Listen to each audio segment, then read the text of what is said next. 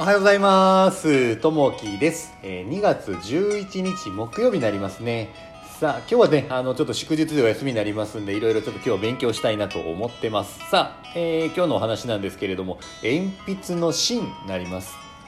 N さんは小学校1年生の息子から、お父さん、鉛筆ってどうして字が書けるの？と質問されました。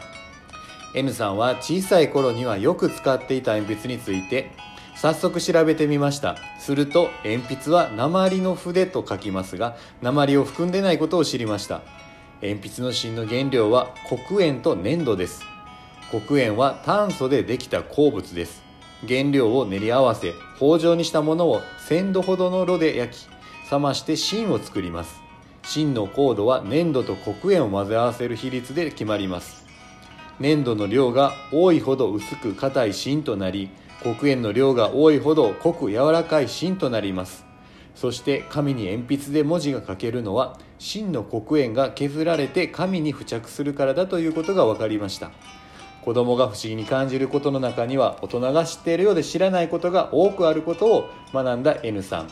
この件をきっかけに N さんは疑問が湧いたらそのまま放置せず詳しく調べてみようと思ったのです。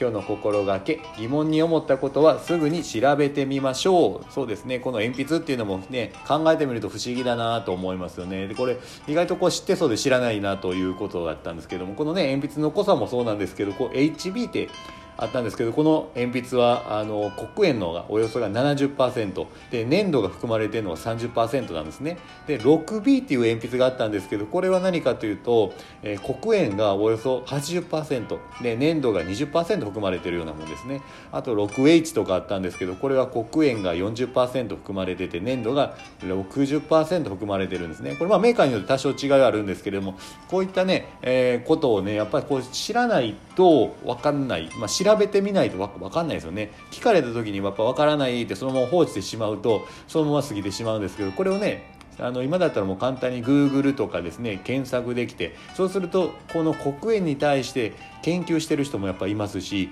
この鉛筆に対して研究してる人ももちろん結構いらっしゃるんですねそういった方たちの文面を見たりとか今だったら YouTube があったりとかで調べてみようと思ったら何でも今はもうねやっぱこう簡単にこう調べる時代だ簡単に調べられるような時代だなとつくづく思いますね。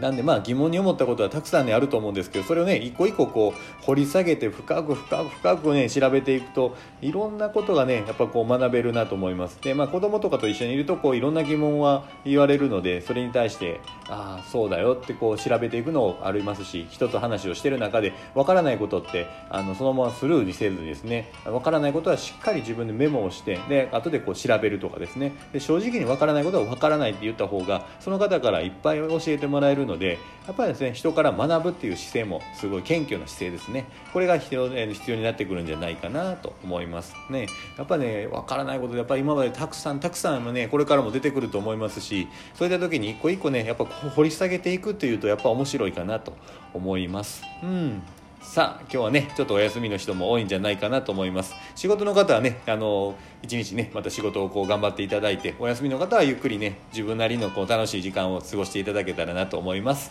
今日も皆さんにとっていい一日になりますように。じゃあねまたねバイバイ。